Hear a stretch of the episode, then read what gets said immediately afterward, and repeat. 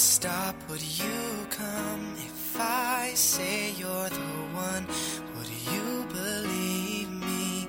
If I ask you to stay. 各位听众，欢迎继续锁定调频九五二浙江师范大学校园之声，这里是江南茶馆，我是佳怡。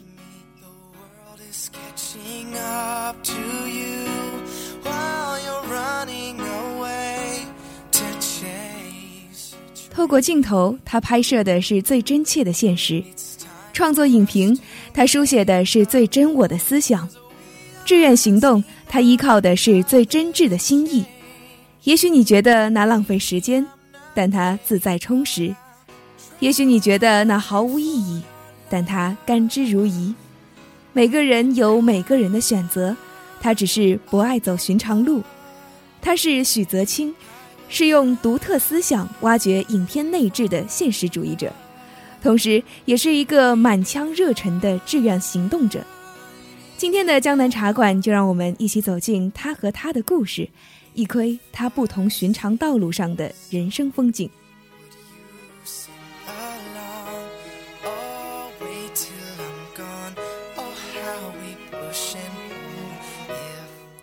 那在一开始呢，还是先请我们的嘉宾来做一个简单的自我介绍。嗯，大家好，我是文化创意传播学院戏剧影视文学一二二班的许泽清。嗯，欢迎泽清啊。嗯，其实我们知道啊，泽清和镜头和这个视频可以说是结下了不解之缘。那我特别想知道，你是在进入大学之前就对摄影这方面特别感兴趣吗？还是说有这样的基础呢？其实，在大学之前，对摄影或者摄像真的是，嗯、一点都不知道的。嗯当时报这个专业的时候，只是因为他是艺术生，嗯，觉得艺术生的考取本科的那个分数线比较低，所嗯以，而且浙师大也挺有名的，然后就嗯来了浙师大，选了戏文专业。嗯，其实可能这个原因也不是说呃之前就有这样的基础，嗯完全是因为上了大学之后才和这个开始打交道的。嗯，那看来啊，大学也真的是一个发掘兴趣、大显身手的地方。那不知道泽清有没有参与过一些片子的拍摄的一些经历呢？嗯，现在大三了，嗯，从大一到大三之间参与了很多宣传片或者微电影的制作，嗯，有比如说吗？嗯，像金华市的招财引智的宣传片，或者嗯是浙师大的招生宣传片，嗯嗯，招生宣传片是去年的吗？嗯，去年、今年都有参与一下，都有。对，那能和我们分享一下这个经历吗？嗯，相对于去年来说，今年参与的程度比较高一点，嗯，今年是负责摄像，嗯，听说是一个故事片一样的。对，今年的难度特别大，嗯所以目前正在很紧张的一直进行中。嗯，这个持续时间大概会有多久呢？嗯，到现在为止，大概只拍了三分之一，都还没到，嗯，所以还有可能还要有十来天左右才能真正的完成。嗯，看来这个工作量也是比较大的。对，那平常都会拍这个片子，都会在什么地方拍摄啊？或者说，呃，平常都会有一些什么样不不一样的经历吗？我们看不到的。嗯，拍摄的时候其实更多的是，嗯，增长自己的技术方面的东西嘛。嗯，那刚刚泽清说到，呃，其实拍摄这些招生宣传片，或者说是一些视频、微电影等等，都是需要一些技术的，也是一件技术活。那不知道泽清从拍摄这些影片，呃，或者说微电影，有没有一些收获呢？其实收获真的很多，嗯像我是跟着栋哥一直跟了两年了，嗯所以从他身上学到了怎么做人，还嗯有提高了技术，嗯而且还就是增长了导演的能力。嗯。那平常你的专业会学习些什么呢？专业的话，我们专业比较偏向于编导，然后嗯写影评，嗯嗯还有编剧。嗯。那拍摄参与拍摄这些宣传片，会不会对你的专业也有一些帮助呢？嗯，帮助确实很大，因为嗯导演的话，你要讲戏，嗯你要去懂演员的内心，还要懂机位，你要去怎么拍，才能让这个故事更好的进行，或者让演员的更完美的呈现出来。嗯，可以说这也是一种实践。对，如果说你的专业课是理论的话，嗯，那为什么会呃邀请你来和他们一起参拍摄这个宣传片呢？嗯，有什么样的契机吗？因为正好宣传片是由栋哥电视台的栋哥负责的，然后我就一直是跟着栋哥在学习技术，嗯学习导演，然后栋哥就拉我过去，正好可以更多的实践一下。嗯，去试一试。对，嗯，那看来不管是做什么都会有所收获，不管是在这个专业上，还是说在自己的实践方面。嗯。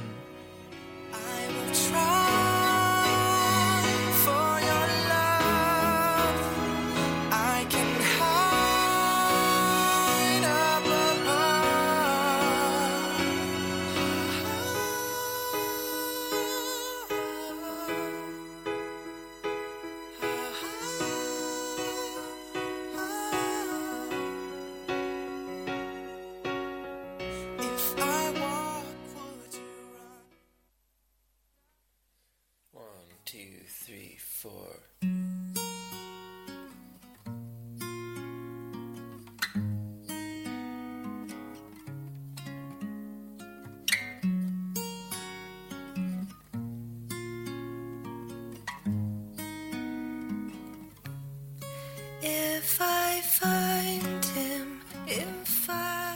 那泽清在参与了这一些像招生宣传片，或者说是一些啊、微电影的拍摄之后，那有没有想过说自己去动手创造一些作品呢？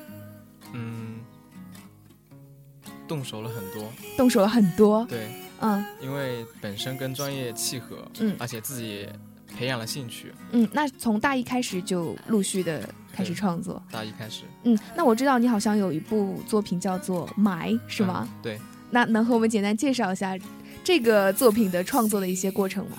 嗯，创作过程是嗯。看到了一个，嗯，国外的一个视频，嗯。叫风先生，他是嗯。把风本身它是可以作为风能的，嗯。然后嗯拟人化嗯。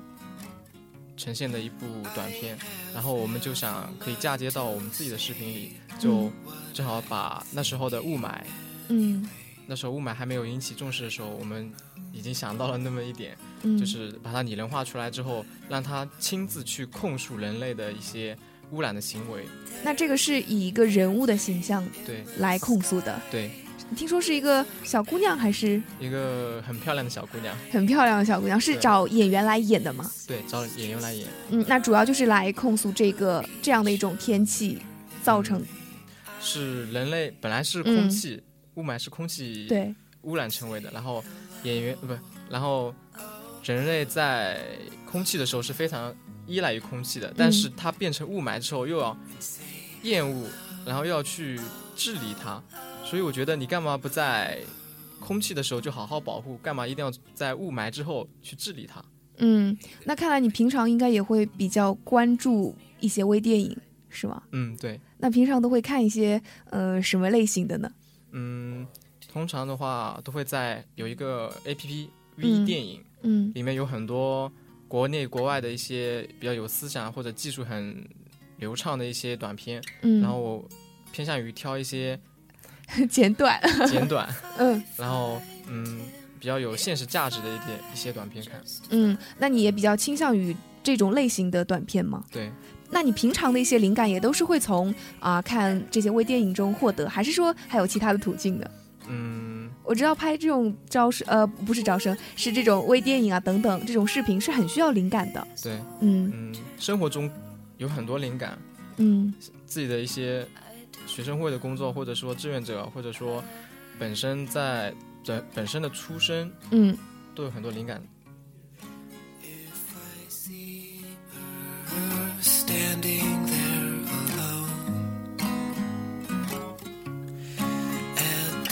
Train station, three stops from her home.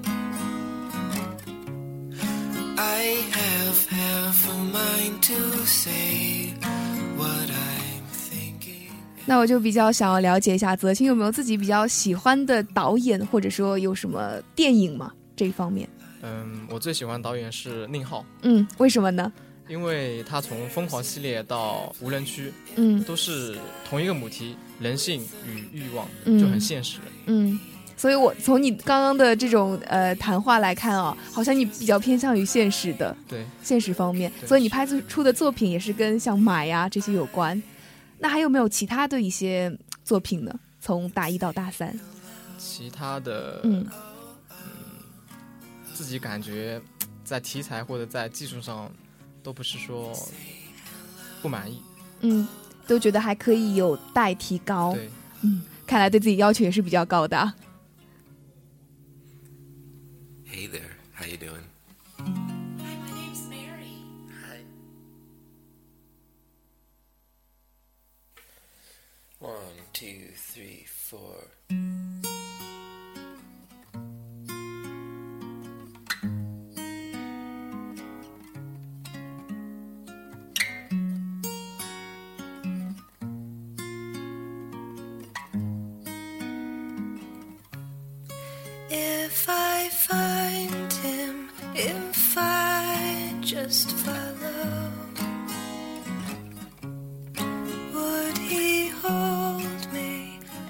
我们知道啊，其实虽然说啊，戏文这个专业听起来好像是一个专业，但是可能身边的同学会侧重点各有不同吧。那都会有哪些方面呢？嗯，像我们班同学的话，有很多侧重点，像嗯嗯喜欢做导演，嗯，喜欢写剧本，嗯喜欢拍摄，都有嗯很多。嗯，那么你呢？我的话，自己偏向于写影评吧。写影评，平常看的电影也会比较多一些，是吗？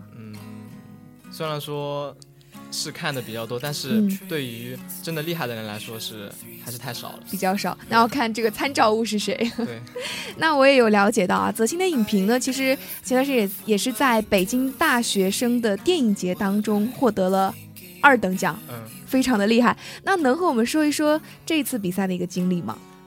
嗯，这次比赛还是靠我们专业老师通知的，嗯，就是在大二的时候，老师正好给我们上电影美学这门课，嗯然后他跟我们说，你们可以挑一部最近的电影，嗯，写一篇影评，然后他会批改，嗯。然后也说了北京大学生电影节的一些情况，嗯。然后我就挑了一本自己的喜欢的喜欢的电影《杀生》，嗯然后嗯，写了一篇影评出来，嗯，那这个杀生是什么样的一个主题呢？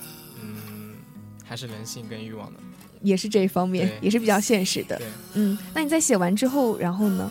写完之后的话，我是当了期末作业交了上去，嗯，然后呃心里面没有后续的一些想法，嗯然，后到了就单纯的只是觉得交了个作业就好了对。嗯然后第二第二个学期开学的时候，我的一个研究生的学长，嗯他正好也说到了北京大学的电影节，嗯，然后我就跟他交流之后，然后重新修改一遍之后交给他，嗯帮我又改了一遍之后，真的去跟他一起投稿了北京大学的电影节。嗯，然后就中奖了。对，没想到，也是真的很厉害，我觉得能够在这么大的一个呃赛事当中啊，能够获得一个二等奖的奖项。那我有了解到，后来你们是到北京去到那个现场参加颁奖典礼的，嗯那这个仪式会给你一种什么样的感受呢？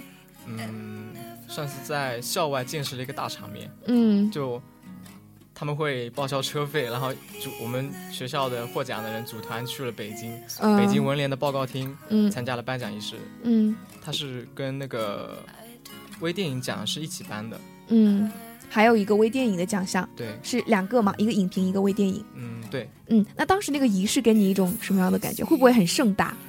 嗯，对于我自身的经历来说，已经是很盛大了。他们好像请了一些嗯比较知名的导演，嗯虽然说我不太认识。嗯，还不是特别认识。那有没有给你印象非常深刻的人或者事情呢？嗯，就是进去之后会有一些学生已经组了一个工作室，或者说参加了公公司的，已经嗯，在在社会上实践了。是获奖的这些人吗？嗯，对，获奖这些人，然后进去之后他会给你发名片，我觉得嗯他们还挺厉害的，就是在学生时代就已经在社会上或者自己组了工作室，嗯一直坚持做微电影这件事情。嗯，他们也比较有有想法。对，那你觉得这样参加这样的一个颁奖仪式吧，这个活动给你带来的收获是什么？或者说你参加这个比赛有什么收获？嗯，给我增长了很多信心。嗯因为当时真的不知道自己还有写影评这个比较特殊技能特殊技能的一个 嗯能力。真的中了这个影评奖的时候，我才渐渐的就开始比较多的参加一些影评赛，像浙江省青年电影节，还有广州大学生电影节，我都去投了稿。嗯，会给你增长一些信心，让你觉得，哎，我好像也可以去参加，去试一试。嗯那看来有的时候还是需要更多的平台给你去嗯锻炼一锻炼的。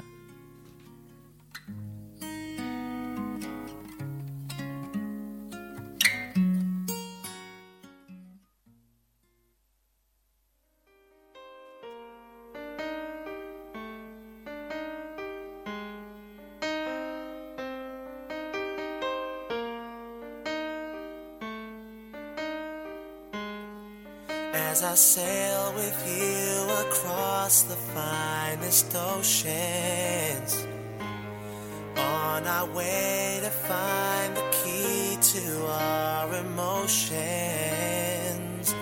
Together we will move the clouds to brighter 泽清啊，除了其实你在啊、摄影方面、写影评方面都是比较突出的，那我们也了解到你在志愿者服务活动方面也可以说是经历非常的丰富了。那为什么会想到说去参加那么多的志愿者服务活动呢？这个应该跟自身的成长环境也有关吧，嗯，就一直是处于这样的一个状态，做志愿者。从小就开始做吗？嗯，当时肯定不知道什么叫志愿者，嗯只是平常日常生活中，像捡一捡垃圾扔到垃圾桶这种嗯生活中一些细节。嗯，也比较乐于帮人。嗯，我们知道你这个累计的志愿者时长已经超过了两百个小时了，对吗？有没有计算过？还可以吧，两万。还可以，对你来说还算是可以的。那你平常都会抽一些什么时间去做这些活动呢？嗯，基本上是安排空闲的时间。嗯，那你平常应该也会比较忙吧？像拍一些视频，肯定也要占据你大量的时间。嗯嗯，关键就是自己怎么去处理好这个时间。像我的话，有时候学生会工作的话，嗯像开一些会的话，可能会请假，嗯因为会议主要是传达他们会议的内容，嗯，然后做志愿者的话是真的实体去做嘛，嗯，然后会议的话可以回来之后跟同学了解一下就 OK 了。嗯，那除了这些事情，有没有加入志愿者的一些组织或者说是一些队伍呢？嗯，校级的志愿者队伍都没有加入，只是加入了像金辉工程，嗯，这种比较活动团体吧。嗯，那看来你也真的是对志愿者服务有一颗热忱的心啊，非常的积极，热情非常的高。那在这么多你做过的志愿者活动当中，嗯，有没有让你觉得印象特别深刻的，或者说特别有感触的呢？印象深刻还是我刚刚说到的金辉工程，嗯它是我们学生去跟退休的老教师搭建一个联络的平台，嗯，是师大的退休老教对，师吗？师大的退休老教师，嗯，那这个具体是怎么样的呢？嗯，就是每周会就有自己空闲的时间去长青楼那个嗯退休老教师的活动中心去，嗯，值班，嗯。然后每个星期给我固定的一个联系的老师去联络感情，就打电话嗯。陪陪他们聊天。嗯，那除了聊天，还有没有其他的一些活动？嗯，我我的那个针对的那个老师就嗯。基本上处于聊天的状态，像有有些更加厉害的话，就是老师更为活泼的话，就会去他家做饭，嗯，就很真实地参与到他们的生活中。那会不会也和这些老师聊一些自己啊、学习上的啊，或者说生活上的一些困惑，或者说是一些感受呢？嗯，困惑的话基本上不会聊，嗯，因为我们要给他们带去的是快乐，快乐，对嗯，所以也会聊一些比较开心的学学校里面的事情对。，去我去了解他是怎么样一个生活状态，嗯他是怎么样经历到现在这个状态的。嗯，看来泽清也真的是一个非常有爱心的人。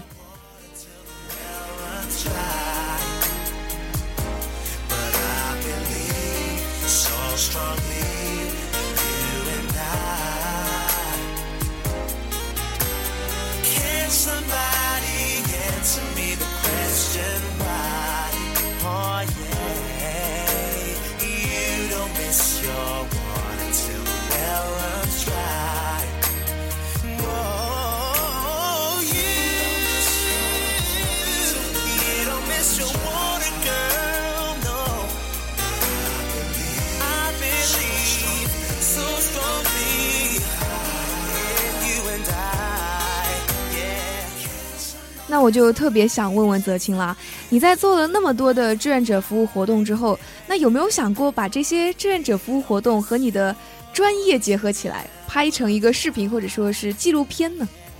嗯，应该说没有想过吧。没有想过，对，因为嗯，自己去做的话，一是没有时间去拍，二是也没有必要把自己展现，就做志愿者这个活动去展现出来。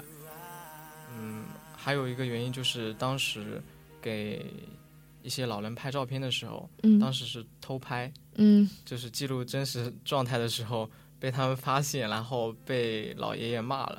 嗯，感觉好像有一些老人是不太喜欢这样拍照的。对、嗯他们会觉得照片会摄取你的灵魂，比较封建嘛。嗯，之前我们在嗯拍摄一个什么东西的时候，也有这样的经历，就是到图文去拍呃一个工作人员在工作时候的样子，但是他后来发现的时候，他也有一些生气，对，感觉可能这个还可能还是有时候拍照还是要经过别人同意。嗯，嗯，那我们知道泽清后来也有啊、获得一个全国环保创意大赛视频类的一等奖，那我不知道这个比赛和你参加的这么多的志愿者服务活动有没有关系？嗯，灵感的话肯定是来源于嗯生活中的志愿者活动，还有就是签名环境友好使者这个活动，嗯。然后呃里面的创意的话还是就是来源于生活，嗯。就是体会到的一些东西。嗯，其实这些志愿者服务活动也是给你带来一种生活的体验，对，一种感悟。嗯。嗯，那能具和我们具体说说这个呃环保创意大赛视频类一等奖你获得的这个奖内容是什么？参赛的这个作品。内容其实就是买，就是买，对。嗯，就就是很环保的，对他们也觉得有创新点，嗯。就是把真的把一个不实在的东西实体化了。嗯，而且也很实在。对。嗯，就是很很跟现在的这个社会现状真的是息息相关的。嗯。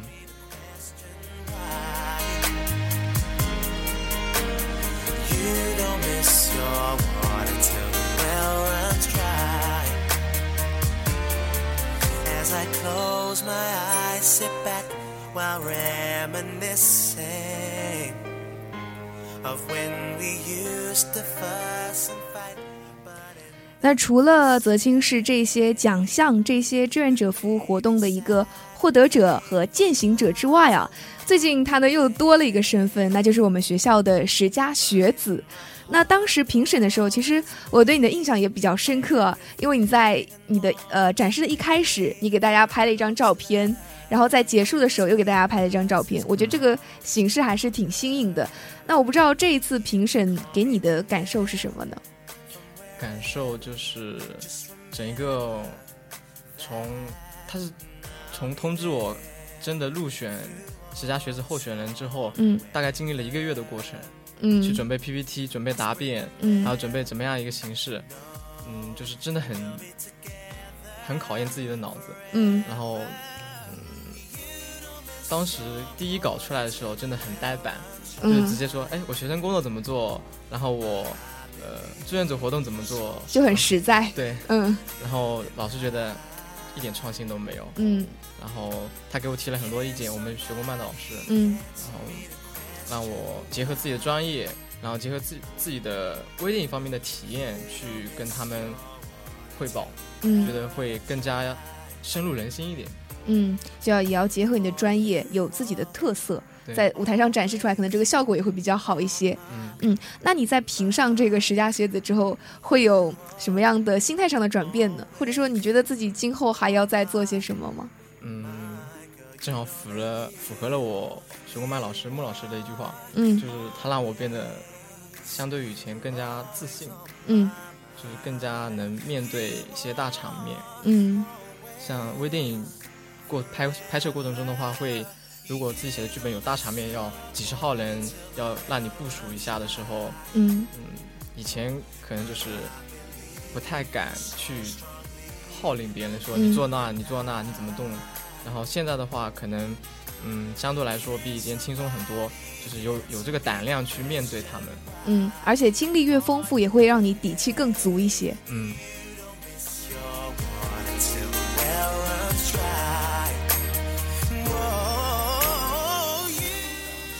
嗯，现在泽清呢是一个大三的学生，那我不知道你未来啊，也一年之后也就要毕业了，不知道你未来会不会继续跟这些摄影啊，或者说微电影这些有关的事业呃这些职业呢？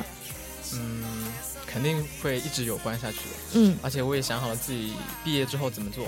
嗯嗯，如果我大三就大四上学期考研能成功的话，嗯我觉得还是继继续我的嗯微电影、广播电视这方面的深造。嗯，专业学习。对，如果真的考不上，那我就直接去电视台应聘摄像摄像工作。然后如果有了一个稳定工作之后，我还会跟我朋友一起组一个微电影工作室。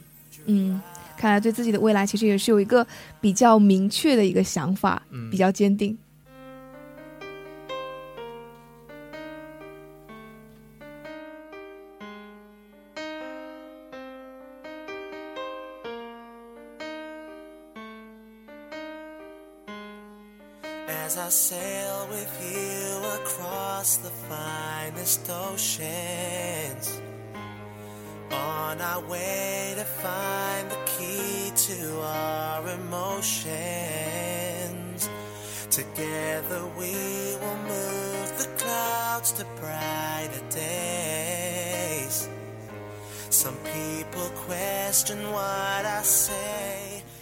那聊到这儿呢，我们今天的江南茶馆也就要接近尾声了。最后还是请我们的嘉宾和各位听众来道个别。嗯，我非常兴奋，也非常开心能来到知识大电台《江南茶馆这》这档节目做一个嘉宾，嗯，觉得自己 挺荣幸的。的挺我们也很荣幸能够邀请到你来做我们的嘉宾。那今天也是非常感谢啊，泽清能够来到我们的啊电台，来到我们播音间来接受这一档江南茶馆的一个采访、一个访谈，再次感谢你。好，那我们今天江南茶馆到这里就要结束了，我是佳怡，我们有机会再见吧，拜拜。